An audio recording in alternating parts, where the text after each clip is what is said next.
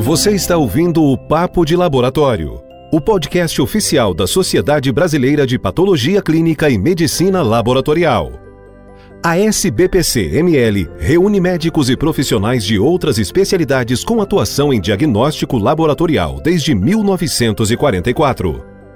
Este canal tem o objetivo de fornecer conteúdo atualizado e de qualidade relacionado ao laboratório clínico para você ouvir quando e onde quiser.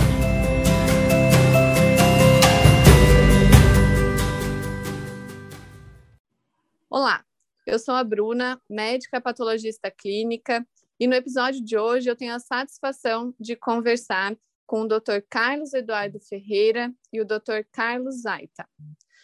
Dr. Carlos Eduardo, médico patologista clínico, mestre e doutor em medicina pela Escola Paulista de Medicina, Universidade Federal de São Paulo, tem MBA em gestão em saúde pelo INSPER, Einstein, atual presidente da SPPCML do biênio 2020-2021, gerente médico do Laboratório Clínico do Hospital Israelita Albert Einstein e coordenador médico do Laboratório Central da Escola Paulista de Medicina, Universidade Federal de São Paulo.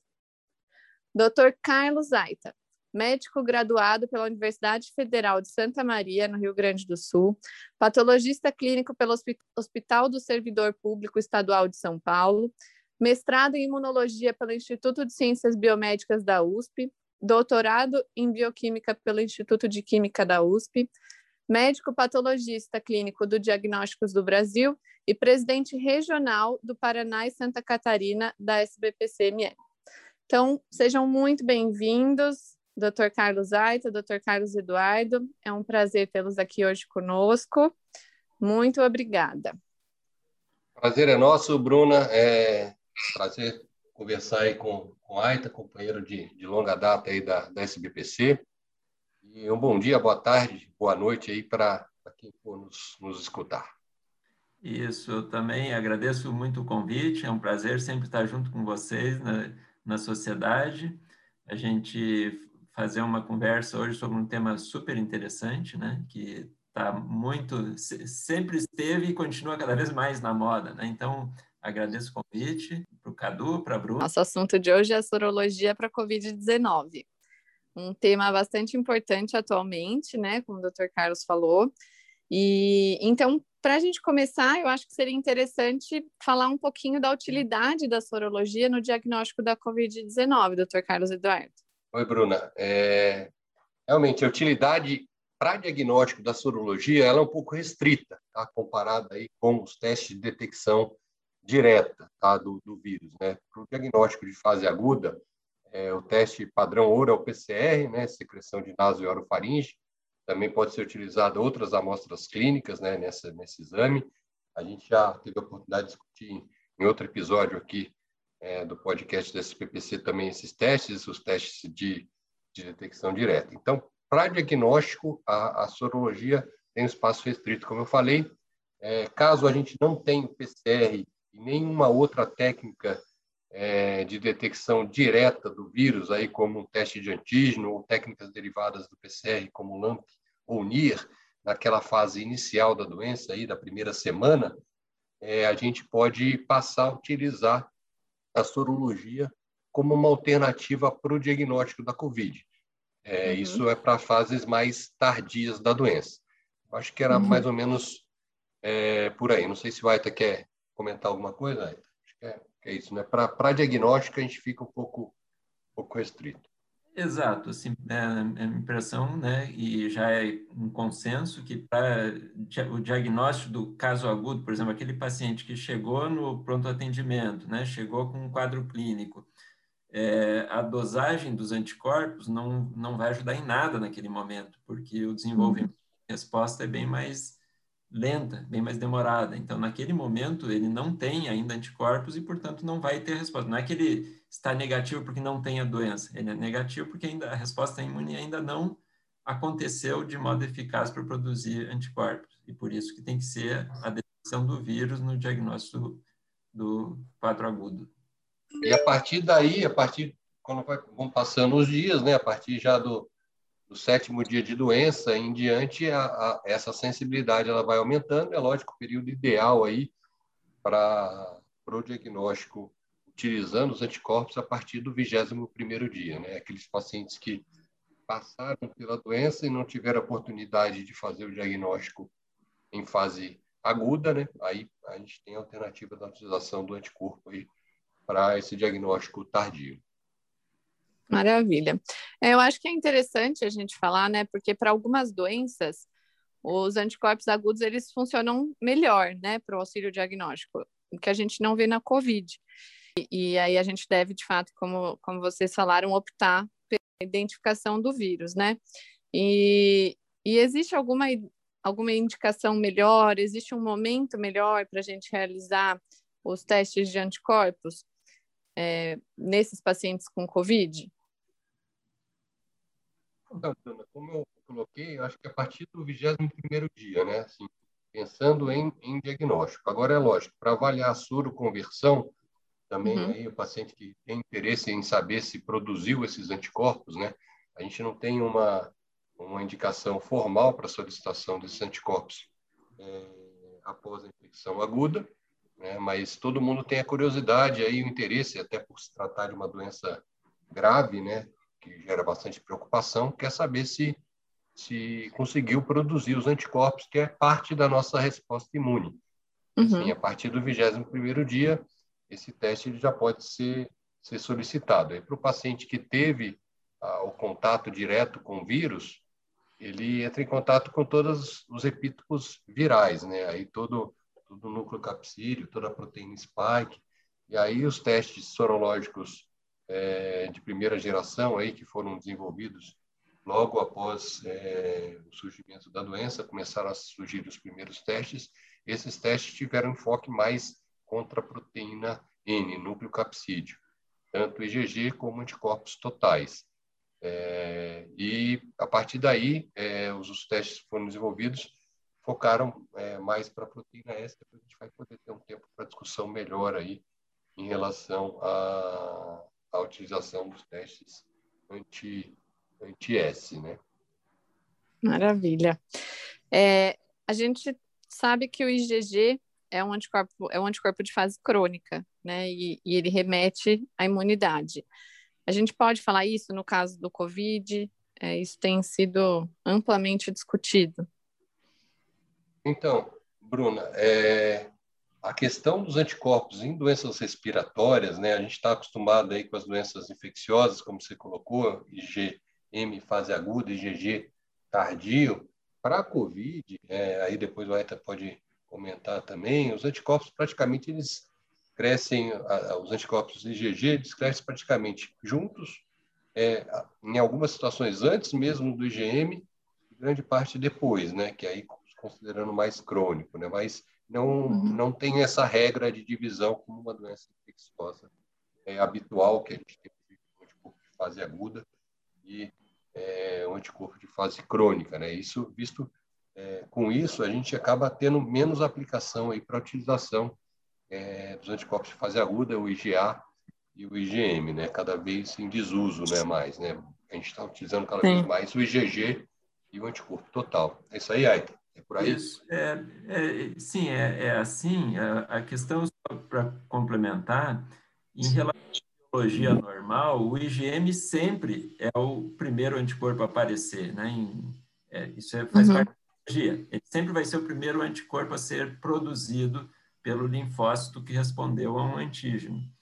Uh, mas aqui nós estamos falando de questões talvez um pouco diferentes, né? A gente está fazendo falando em dosar os anticorpos no soro.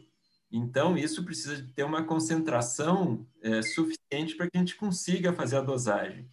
Como o Cadu comentou, né? É uma doença respiratória e que é, possivelmente até que os anticorpos atinjam concentrações suficientes para ser dosadas, uh, o IgM já passou do seu tempo, né? Ele não ele não está tendo sensibilidade suficiente em concentrações séricas para ser detectado e por isso está mais, mais ou menos sobrepondo a, o, né, a, a, quantidade de IgM e de IgG que se dosa, elas estão aparecendo mais ou menos ao mesmo tempo no soro, as quantidades. Então, aquele, aquela condição aguda da gente dosar o IgM, que, né, que todo, todo médico aprendeu no, na, na faculdade.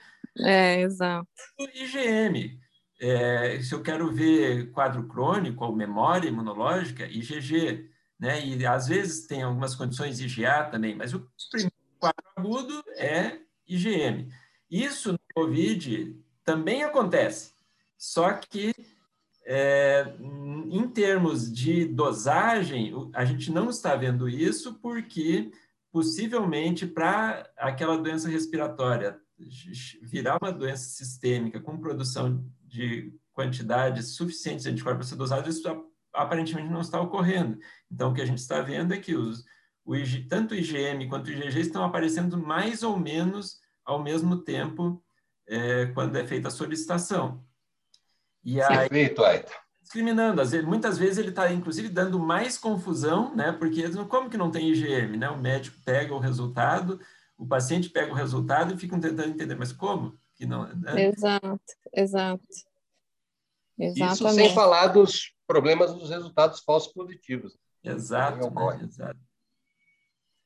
A gente vê, a gente vê também bastante, né, casos de falsos positivos que, é, principalmente no, no, nos primeiros testes, né, acontecia bastante. Hoje, hoje em dia a gente já melhorou bastante com a especificidade dos testes, né, o, o próprio a própria SBPC tem um programa de avaliação de testes, então isso ajudou muito, né, a a gente saber escolher os melhores testes para fazer as, as, as, análises né, e poder indicar para os laboratórios quais os testes usarem, quais são os melhores, vamos dizer assim, né?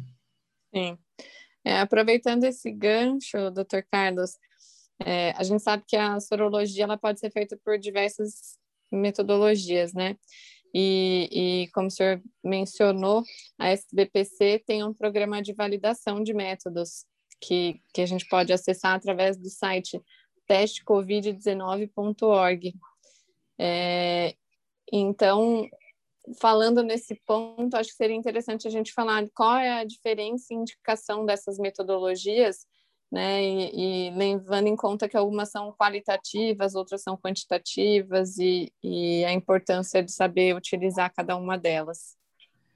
Bruno, esse é um ponto bem importante aí quando se trata de, de teste, principalmente sorológico, né? Avaliar o desempenho do teste, como você colocou para a sorologia. sorologia. A gente tem uma, uma, uma variedade de, de metodologias. A gente já discutiu aí nas, metodologias de fase aguda, agora a gente vai discutir um pouquinho das metodologias é, sorológicas. Aí aqui teve uma enxurrada no mercado aí que todo mundo acabou utilizando, é o teste imunocromatográfico, né? Aquele testezinho rápido, foi uma febre aí, mundo afora, que o desempenho de grande parte desses testes eram, eram ruins. E uhum. isso gerava bastante dúvida na interpretação, né? Os médicos bastante confusos como, como utilizar e como interpretar esses testes, e por isso a importância no programa nacional de avaliação do desempenho desses kits, né? Aí a gente está falando inicialmente dos kits é, de testes imunocromatográficos, a quantidade foi muito grande de diferentes fabricantes pelo mundo afora, né? Que produziram esse tipo de teste. E, Sim. E... É, na, Diga aí. Na, na, época, né, a gente usava o que tinha, né? É, é, Sim. É.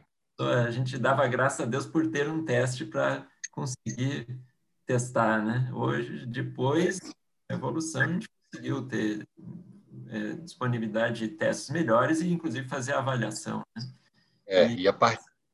e a partir daí, a, a SBPC em parceria com laboratórios clínicos públicos e privados do país, passou a avaliar a qualidade, é, a acurácia desses testes, publicizar esses dados no site, como você colocou. E a partir daí a gente conseguiu é, avaliar melhor esses produtos, e como o Aita colocou, ao longo, no curso da pandemia, né, a gente aprendendo no curso da pandemia, a indústria diagnóstica também foi aperfeiçoando seus ensaios ao longo é, do tempo. E aí outras, outras é, metodologias, né? a gente colocou o teste monocromatográfico, e aí as sorologias convencionais, né? É, baseados em técnicas derivadas da técnica de ELISA, né? A ELISA como carro-chefe aí, todas elas derivadas, reações antígeno de corpo, né? A teste imunocromatográfico, como coloquei, e as outras técnicas automatizadas, né? Aí bota quimiluminescência e eletroquimiluminescência e suas derivadas. Então, todos esses testes, eles é, puderam ser avaliados, né? Nesse, programa, é uma participação voluntária da indústria, né? A indústria se comprometeu em doar o material para ser submetido a uma avaliação em vida real, né? Porque uma coisa é você testar, avaliar os dados da bula do fabricante.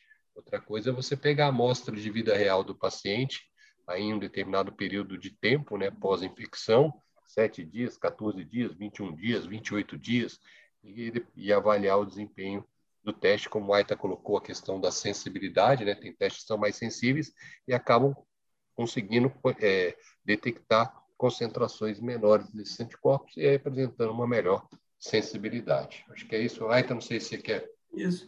É, em, em, relação aos modelos de teste, né, eu também gosto assim de você, você tem aqueles testes, vamos dizer, os testes rápidos, né, aqueles que você faz no, em geral no momento do atendimento, é, que são baseados praticamente em, em, técnica de imunocromatografia, e os testes de automação que em geral são feitos em, em unidades laboratoriais, né, que daí o soro, basicamente soro.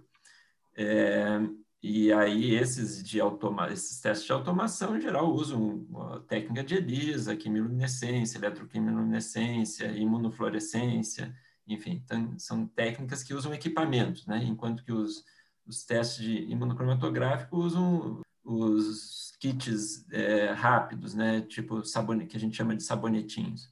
É, o que hoje em dia é, a gente já tem é, excelentes testes em, em, seja testes rápidos ou testes de automação. Mas uma questão que eu acho importante, assim, é o teste, é, é, o teste rápido, ele tem uma utilidade muito grande no momento do atendimento e isso é, tem um reflexo porque, por exemplo, o paciente chegou com um quadro clínico agudo e aí é feita a solução, vamos fazer um teste rápido para verificar se é, o paciente tem anticorpos. Acontece que, como a gente acabou de falar, nesse momento, no quadro agudo, né, quando o paciente começou a doença, ele, a resposta imune dele ainda não funcionou, ainda não está ativa o suficiente para ter anticorpos detectáveis e, portanto, os testes rápidos eles praticamente não se aplicam nesse momento. Então, isso, de certo modo, acaba induzindo uma falsa impressão né, de que o paciente. Teste, é, de que o teste é ruim também, né? Que o teste é ruim, né? É, Mas, na verdade, é exatamente. É a, o curso de evolução sorológica na doença ele é mais, mais tardio, né? Então, não adianta você fazer naquele momento que o paciente está com sintomas, não faça o teste de anticorpo, porque ele não vai dar positivo.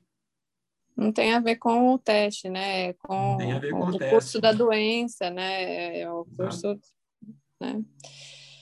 Muito bom. A, a vacinação ela começou no nosso país, né? E, e entendemos que existem alguns pontos super importantes para serem abordados em relação a isso. Então, acho que seria interessante a gente falar do que são os anticorpos neutralizantes. Doutor então, Carlos. Bruna, é, essa é uma, um ponto bem importante aí, a gente acabou comentando um pouquinho antes, né? Todos os testes sorológicos têm um antígeno é, e buscam um anticorpo circulante, né? E tem algumas variantes em relação a esses diferentes epítopos utilizados é, para o teste. Né? Como eu falei, o núcleo capsídeo foi o primeiro a ser utilizado para os ensaios sorológicos, e aí a indústria focou os esforços aí é, na proteína S, que aí é, é, a parte mais externa do vírus, né? onde é aquela espícula viral, uhum. e, e, é, e aonde a parte mais externa da proteína S, a gente tem a parte chamada RBD, é, Receptor Binding Domain. Essa, essa parte que faz o contato é, com a célula humana, com o receptor ACE2 da célula humana. E aí, se, se não tiver um anticorpo que impeça a entrada do vírus na célula, o vírus vai se ligar a esse anticorpo, é, a esse receptor, e vai entrar na célula para poder é, se replicar dentro da célula humana. E aí é, tem alguns testes já disponíveis que avaliam essas respostas é, imunes contra essa proteína S ou contra o anti-RBD específico, ou a pesquisa desses anticorpos especificamente que impedem é, que o vírus entre na célula. Tá? Então, a uhum. gente produz anticorpo na nossa resposta imune, a gente vai produzir diferentes tipos de anticorpos para diferentes subclasses. E tem anticorpos que não são funcionantes, que só vêm na cascata inflamatória imune é, da infecção pelo SARS-CoV-2. E a partir daí surgiu um ensaio, né, basicamente é um ensaio de pesquisa de anticorpos neutralizantes. Esses anticorpos, eles impedem que o vírus entre na célula. Então, é um ensaio que quantifica os anticorpos de uma maneira geral e verifica qual o percentual desses anticorpos que não impedem que esse vírus entre dentro da célula impedem a ligação com esse receptor ACE2. E esses anticorpos neutralizantes, dependendo do ensaio que seja feito, ele pode trazer um, números percentuais, aí de botar aí de 0 a 100, um teste sendo positivo acima de 30, de 20 a 30, percentualmente um teste indeterminado, tá? E aí é lógico, inferior a 20, um teste negativo, a pessoa não produziu esses anticorpos. Mas existem é, uma variação indireta desses anticorpos neutralizantes é a pesquisa dos anticorpos antiproteína S. Tá? Então, tem vários ensaios, hoje, de anticorpos totais, que também servem para a mesma, mesma utilidade, aí, ou, ou avaliação de produção pós-vacinal, ou mesmo uma avaliação de resposta imune pós-infecção. Aí está alguma coisa? É, tem uma, uma questão interessante aí, como a gente começou a falar de vacinas, né? Então, no caso das vacinas, principalmente, é importante a gente lembrar, né? como o Cadu comentou agora há pouco, os testes para COVID, eles podem usar diferentes antígenos. Os dois principais antígenos que vão fazer a detecção, vão ser usados para fazer a detecção dos anticorpos, são o antígeno do núcleo capsídeo e o antígeno da proteína S, em especial o RBD, né, que é a, porçãozinha do, da proteína S, aquela coroa do vírus, né, que encaixa no receptor celular e daí o vírus entra para dentro da célula e começa a infecção, né? Então, quando a pessoa, quando a gente usa os testes de anticorpos para ver se a pessoa já foi exposta ao vírus, a princípio qualquer um dos dois testes pode ser usado, seja testes contra uh, que usam antígeno do núcleo capsídeo ou testes que usam antígeno da proteína S ou RBD da proteína S, porque a, o, a pessoa se teve a, o vírus foi exposta a todos os antígenos do vírus e ele vai desenvolver uma resposta imune, uma resposta tumoral contra os vários antígenos. No caso das vacinas, tem um detalhe importante que assim que a grande maioria das vacinas usa é, como modelo a proteína, a própria proteína S, não o vírus inteiro. Né? A gente no Brasil uhum. duas duas vacinas sendo usadas em larga escala, a maior a Coronavac, né, em a grande maioria dos pacientes está sendo vacinado com Coronavac usa o vírus inteiro. Então, uh, o, o, o, vacinado ele pode desenvolver anticorpos tanto contra uh, a proteína S quanto contra a proteína N. Mas a, todas as vacinas novas que foram desenvolvidas né, para combater o, o coronavírus uh, são, usam como antígeno a proteína S. Então, esses pacientes, eles não vão desenvolver anticorpos contra a proteína N, N, vão desenvolver apenas contra a proteína S. E isso é muito importante quando, se, se for feita uma solicitação, ou quando, se ele quiser avaliar se fez anticorpos após a vacina, que seja um teste que detecte anticorpos contra a proteína S, né? Porque daí você vê exatamente a resposta. Tá? É importante a gente ressaltar que nem todos os anticorpos são neutralizantes, né? Então, essa diferença de, de, de solicitação também, né? Para que a gente entenda que existe essa diferença. E já aproveitando esse gancho, para que vocês possam falar um pouquinho sobre a indicação de se testar anticorpos após a vacinação. Tá. Entrando aí, antes de entrar nessa indicação, Bruna, só perguntar para o White aí essa questão da Coronavac, por mais também que a gente é, tenha informação que ela pegue toda, todo vírus, tanto N quanto S, na prática, não sei como está aí para vocês, a gente acaba não, não identificando é, os pacientes pós-vacinais com o antígeno anti-N, mas os, eles já produzem pouco, né? A Coronavac é a, a vacina que tem uma resposta imunogênica menor em relação às demais. E, e mesmo nos que produzem é, anticorpos, a, a, gente acaba pegando mais pacientes que produzem resposta anti-S, mesmo com a Coronavac, não sei. com a Coronavac, isso. Pega, é, o que a gente tem, o que a gente tem observado também. é que a Coronavac é, induz é, anticorpos mais contra a proteína S. E, mesmo assim, ela induz, aparentemente, a Coronavac tem induzido uma resposta humoral um pouco menor. Não, isso não quer dizer que a vacina não está funcionando, quer dizer apenas que a pessoa formou uma quantidade menor de anticorpos. E isso, é, inclusive, tem relatos, né, eu não vi o artigo, mas tem relatos no Chile, por exemplo, que usou, vacinou a grande maioria da população já com, com Coronavac, mostrando que uh, uh, a maior parte dos pacientes não estava respondendo contra a proteína N. Boa parte responde contra a proteína S, mas não contra a N. E a gente comparando os dados das duas vacinas, a gente tem visto que na AstraZeneca, os títulos de anticorpos têm sido relativamente maiores do que os da Coronavac. Né? E mais pacientes têm respondido do que em relação à Coronavac. É isso aí. Bruna, pegando o gancho aí, já respondendo a sua, a sua pergunta, né? A pergunta bem polêmica, a indicação para solicitação desse teste, é, a, indicação formal para solicitação do teste a gente não tem ainda, é, uhum. até porque a gente está aprendendo, os testes têm três meses de vida, até que se criem as evidências para a utilização do teste na prática clínica, estou falando de forma populacional, né?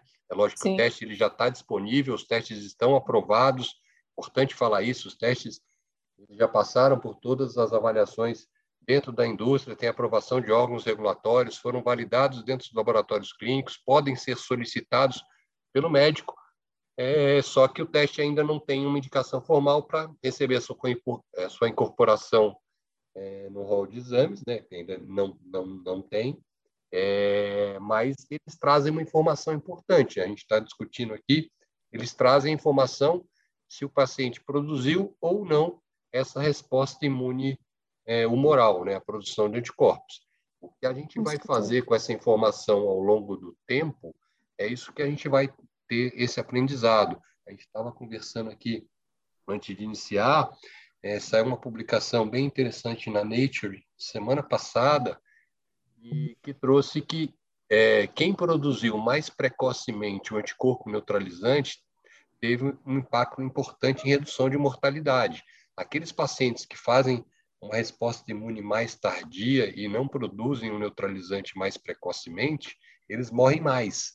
Então, Sim. a gente está começando a, a, criar um pouco de evidência é, para avaliar essa dinâmica de produção e de proteção desses anticorpos ao longo de um determinado período de tempo, que isso vai ser importante para a gente até ter um entendimento de qual vai ser a periodicidade é, da vacina que a gente vai tomar.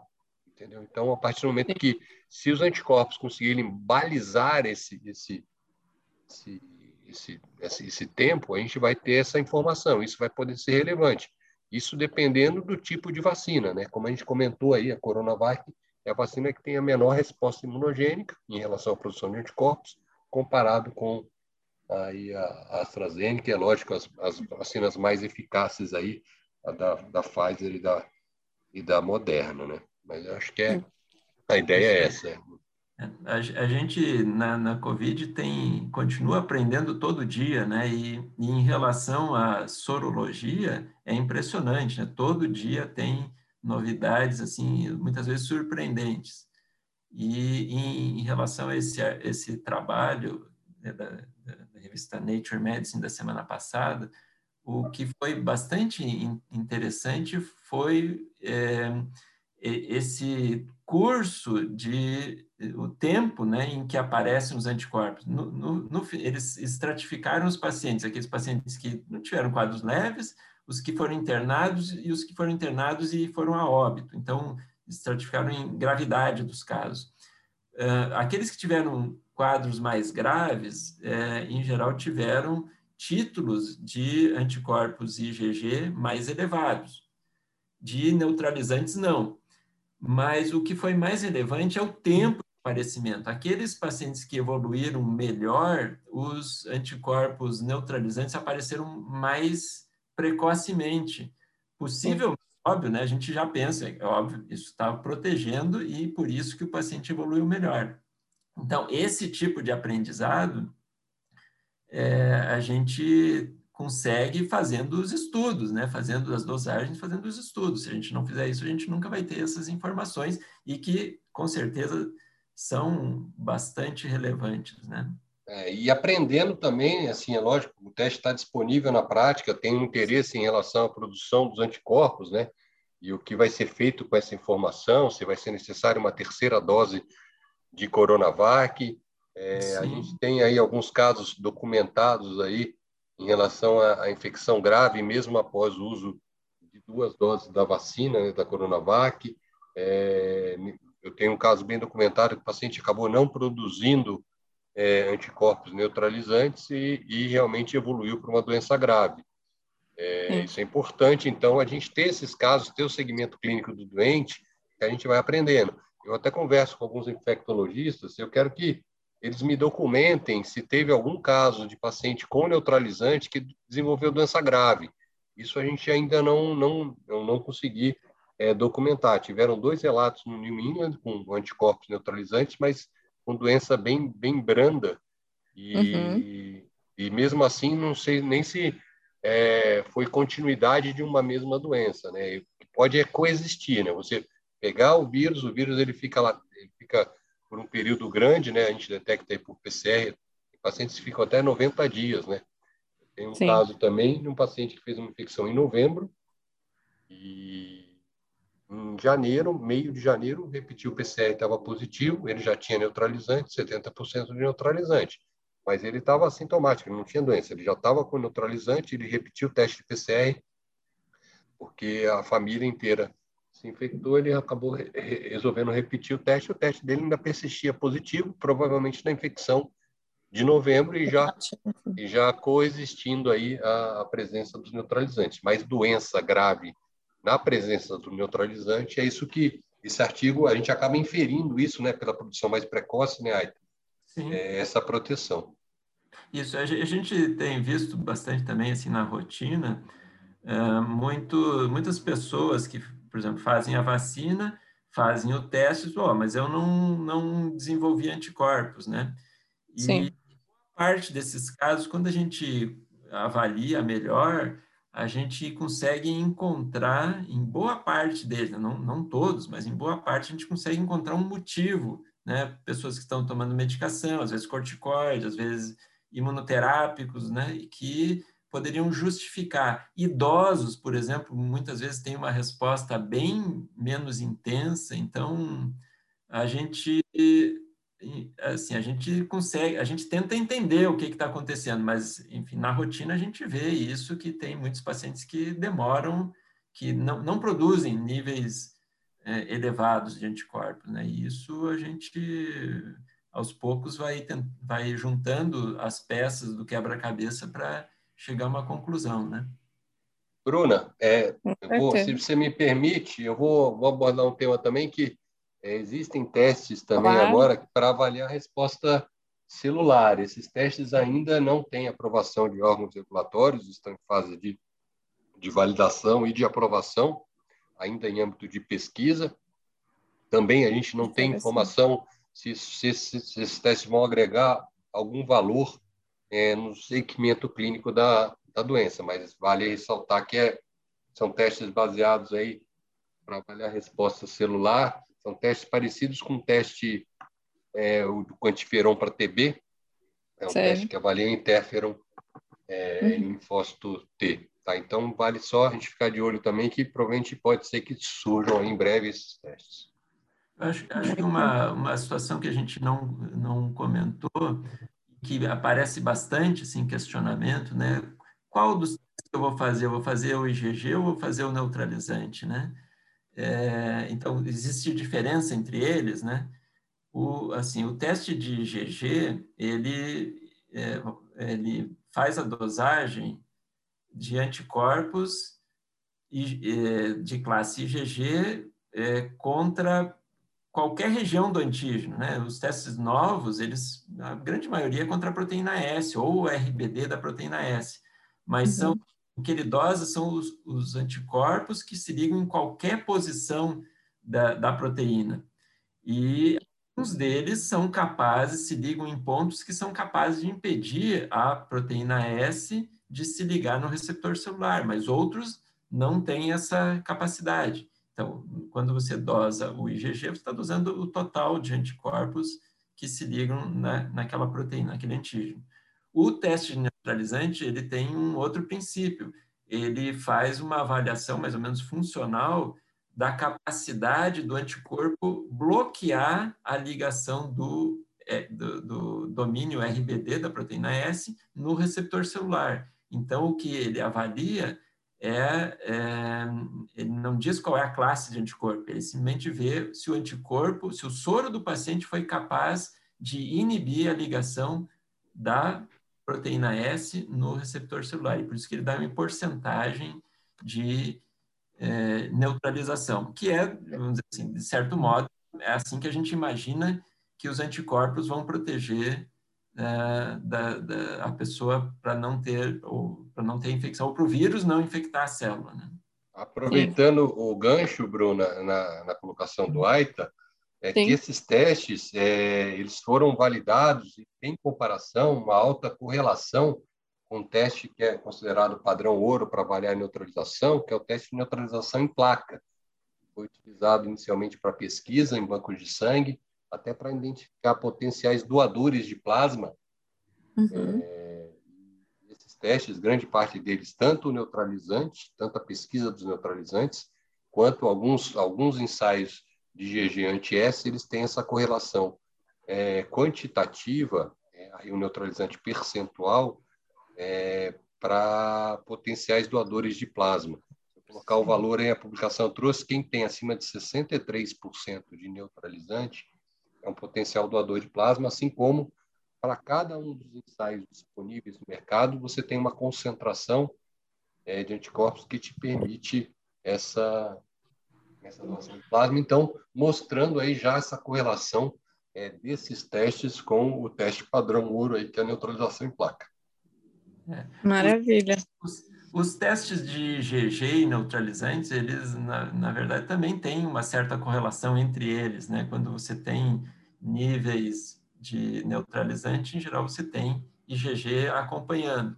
Isso, na grande maioria dos casos, é verdadeiro. Talvez em alguns momentos, né, nos pontos baixos ou no, nos, nos, valores baixos de neutralizantes, talvez você não tenha tanto IG, nos pontos baixos de IgG, talvez não tenha tanto neutralizante. Então, uh, existe uma correlação, mas ela não é, talvez, 100%. E uh, uma outra coisa é que, uh, aparentemente, a evolução, né, do, o tempo de evolução dos neutralizantes é um pouco diferente do, da evolução do IgG, como aquele próprio artigo da, da Nature mostrou na semana passada, que existe, é, os, os, neutralizantes aparecem mais cedo e depois acaba tendo formação de anticorpos contra outras posições da proteína que é, não correlacionam com neutralização. Né? Então, esses dados também são importantes. Claro, a gente ainda precisa consolidar todos esses dados, mas já são uh, informações assim que a gente precisa tomar bastante, né? A gente precisa usar isso para como um aprendizado, né? Com certeza. Acho que é importante também a gente é, frisar para as pessoas, né, que, que existe, então, é, essa, essa diferença, né, na sorologia dos IG, IgG e IgM, do que a gente utiliza no dia a dia, e os anticorpos neutralizantes, né? Exatamente por conta dessa questão da, do antígeno que são utilizados, como a gente já falou. É, mas a gente tem visto algumas solicitações médicas é, com várias modalidades sorológicas simultaneamente. Então, assim, às vezes a gente vê pedido de um, de um médico pedindo IgG e anticorpos neutralizantes, ou pedindo anticorpos totais e anticorpos totais neutralizantes. Então, existe indicação nesse tipo de pedido, e acho que também vale a pena a gente falar um pouquinho do que são os, os anticorpos totais, né, para ficar claro do que a gente está falando. Então, Bruna, isso é um ponto importante, até porque é, com essa variedade de testes disponíveis, os clínicos eles acabam ficando realmente perdidos, até para a gente, a gente mesmo que, que atua dentro do laboratório, até para a gente ter o conhecimento de todos os testes que estão disponíveis, é, a gente é, apanha bastante com isso. E, e, ele desconhecendo o teste que o laboratório faz, realmente fica difícil. Ele acaba colocando na, na prescrição dele ou, ou IgG, ou total, ou neutralizante, porque ele quer um teste para variação pós-vacinal. Vou dar um exemplo. O cara quer o teste de variação pós-vacinal. Ele não sabe qual teste o laboratório disponibiliza. Não Sim. são todos os laboratórios que disponibilizam neutralizantes. Tem laboratórios Exato. que disponibilizam neutralizantes, disponibilizam IgG total, IgG, tem, tem laboratórios que disponibilizam anticorpos totais aí contra N, ou mesmo anticorpos totais contra S, e, e aí você fica nessa salada de informações. Mas caso ele queira é, uma avaliação pós-vacinal, ele deve entrar em contato com o laboratório que, que ele está encaminhando o doente para saber qual é a rotina do laboratório. E aí ele pode especificar já diretamente no pedido dele, de forma mais assertiva, o exame que ele quer estar tá avaliando. Aí é lógico, ou neutralizante, ou se ele quiser um neutralizante específico, ele vai ter que procurar um laboratório que ofereça o teste, tá? porque não são todos que oferecem. E assim mesmo para os é, é, outros, outros anticorpos, ou IgG, ou anticorpo total, ou mesmo tem ensaios ELISA contra anti-RBD, específicos também aí, eles podem estar solicitando dessa, dessa forma. E a diferença aí de anticorpo total é que eles não separam as subclasses, nem A, nem M, nem G, e colocam todas as subclasses aí no mesmo pacote.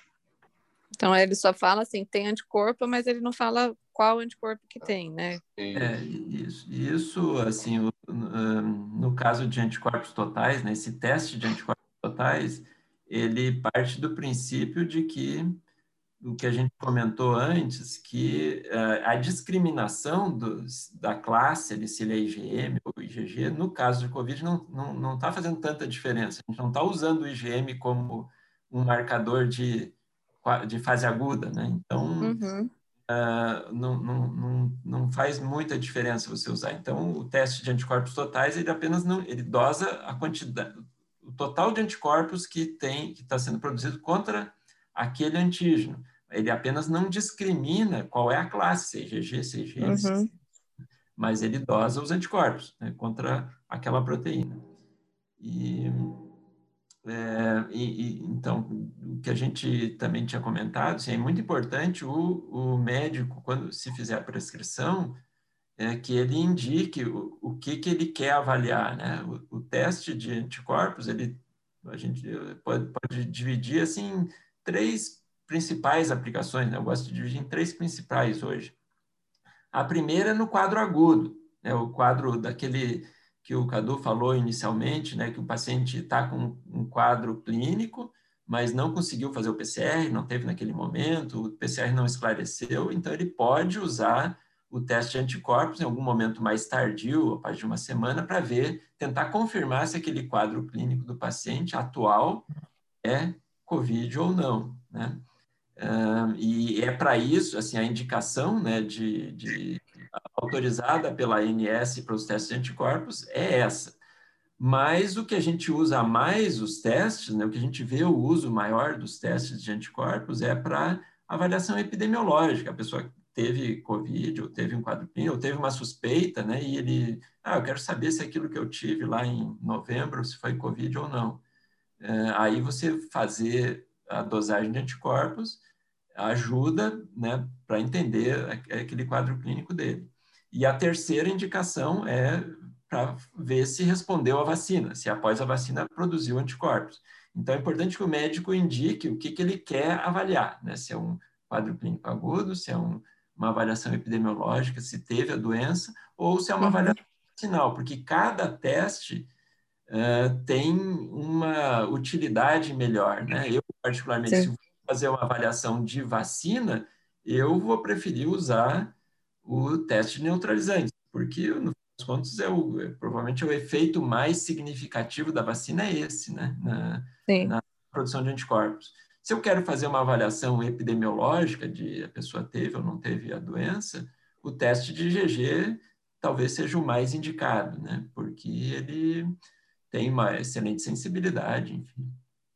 Aí, tá pegando o, o, o gancho aí, é lógico, e, e, sempre entrar em contato com o laboratório, né? Com essa dúvida, você falou para especificar a indicação correta do exame, e caso tenha dúvida na interpretação do exame, sempre procurar o laboratório para discutir o caso. Né? Você vê quantas é, nuances dos testes a gente trouxe aqui e discutiu ao longo é, do podcast. E a gente pode agregar muito valor aí com a interpretação adequada desse teste, visto que a gente está aprendendo no curso da pandemia até mesmo é, essa indicação pós-vacinal. Exato, né? A gente tem Exatamente no dia a dia que tem muita dúvida, né? Todos os médicos têm muita dúvida, os pacientes, muitas, muitos pacientes fazem o teste sem solicitação médica, sem conversar com o médico, e quando pegam o resultado, não sabem interpretar, né? Os médicos muitas vezes pedem o, exame, às vezes não sabem qual exame exatamente pedir, então a gente vê no dia a dia uma grande quantidade de dúvidas. A gente tem muitas dúvidas, né? A gente está aprendendo, claro, a gente no laboratório a gente entende é, tem, já tem a experiência né, de vários testes que já foram avaliados, enfim, a gente consegue ajudar bastante. Por isso que é muito importante, uh, frente a uma dúvida na solicitação, na interpretação, falar com o responsável pelo laboratório para que a gente consiga chegar a uma conclusão do caso, né? E a gente fica muito feliz em poder ajudar, né? Então, eles em mais desse desse, dessa opção, né, de falar com o laboratório. Acho que isso é uhum. muito importante. É, eu, assim, nós estamos nos encaminhando para o final da conversa. Eu queria fazer uma última pergunta para vocês, deixar aberto também para que vocês coloquem alguma coisa que queiram retomar ou falar do que a gente já não tenha falado.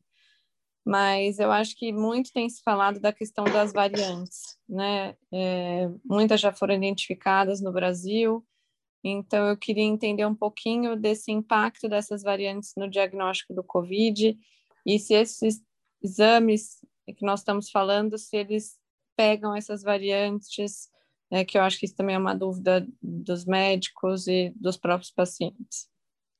Então, Bruna, é, todos os ensaios que foram recentemente é, lançados, é, eles fizeram os testes todos com a cepa inicial.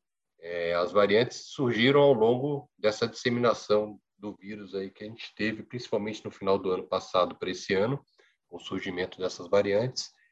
E aí é lógico, a indústria está tá trabalhando bastante para tentar verificar é, o desempenho desses testes na produção de anticorpos frente à, infecção por essas variantes.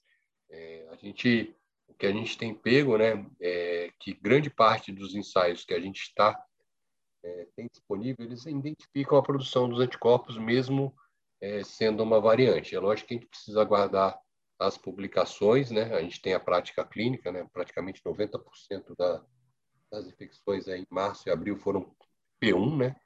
E grande parte dos pacientes desenvolveram, sim, se fizeram resposta imune, desenvolveram a produção de anticorpos mesmo contra essas cepas, essas variantes. Mas é, é, lógico que a quantidade que a gente tem aqui é mais P1, né? Será que o desempenho é igual com as outras cepas também? Isso a indústria ela está ela tá trabalhando bastante para trazer essas respostas provavelmente em breve. Eu acredito que deva ter um desempenho, né? Principalmente esse teste funcional, é a produção de neutralizante, que vai avaliar o desempenho da característica do anticorpo que impede a entrada do vírus na célula. Né? Eu acho que é, que é por aí. Ah, então, não sei se quer acrescentar mais alguma coisa, se já tem algum dado novo também. É, o, o que, assim, a gente sempre também está em contato com os fornecedores, a gente, e na rotina, a gente vê que mesmo variante, mesmo após infecção por variantes, os testes continuam detectando. O que talvez aconteça é, é talvez o, o título de anticorpo não seja o mesmo que seria contra a cepa original, vamos dizer assim, né? Porque, claro, aí é importante a gente lembrar também é, a, a, grande maioria das variantes, ela, elas acontecem por mutações na proteína, na proteína S, porque é o mecanismo de escape, né? A seleção natural do vírus.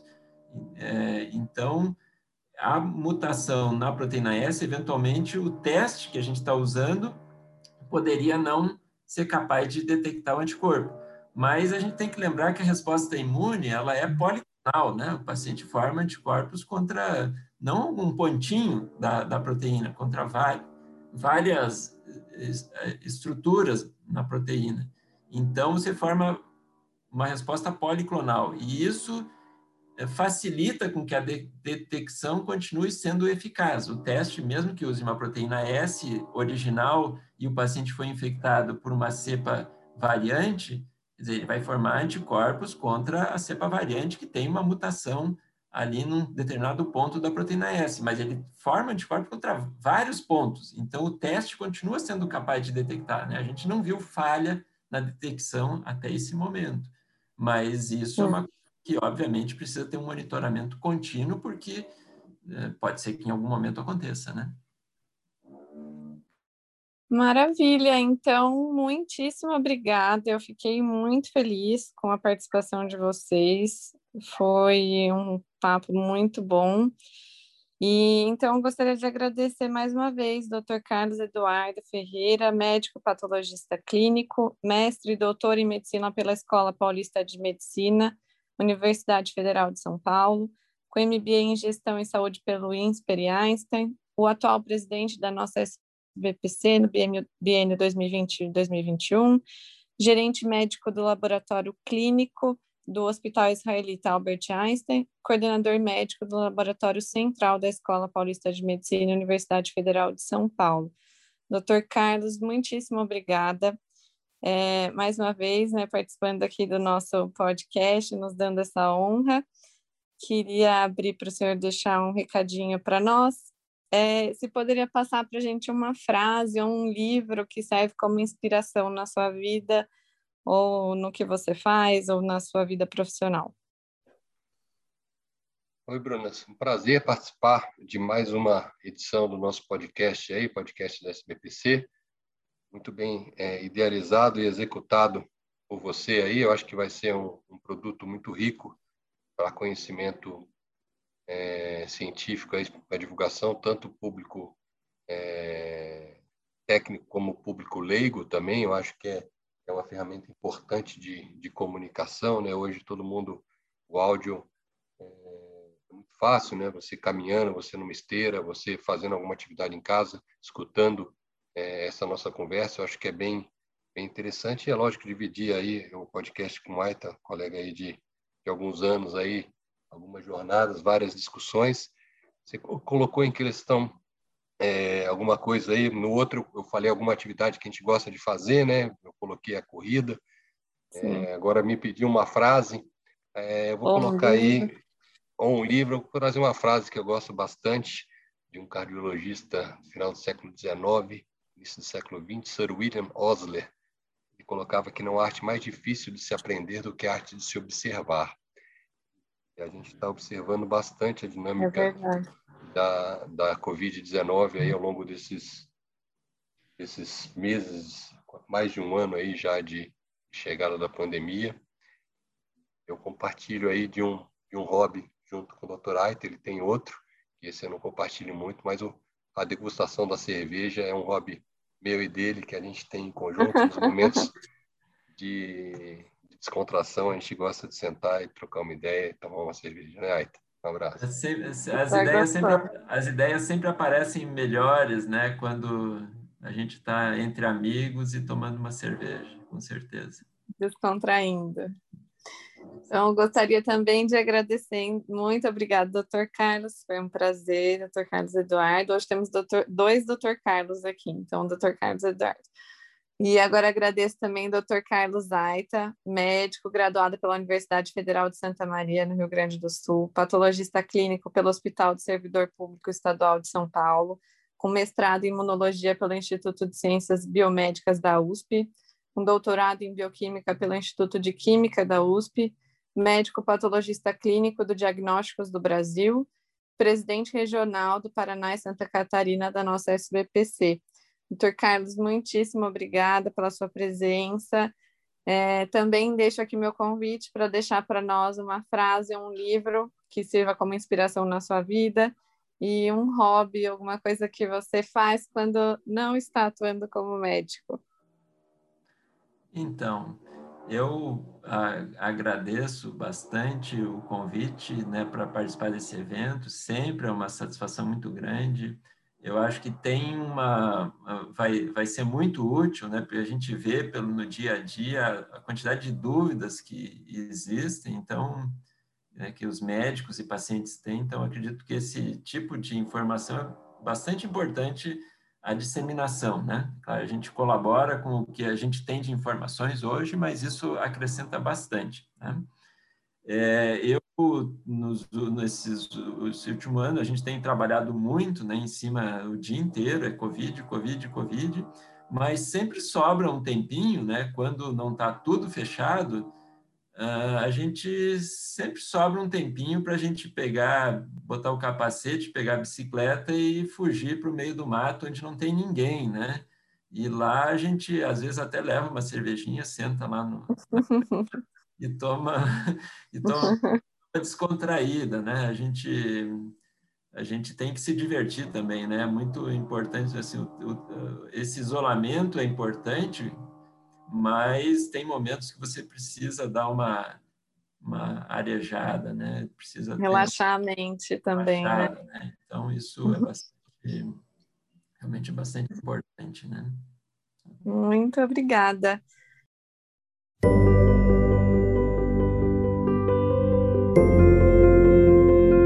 Você ouviu o Papo de Laboratório o podcast oficial da Sociedade Brasileira de Patologia Clínica e Medicina Laboratorial.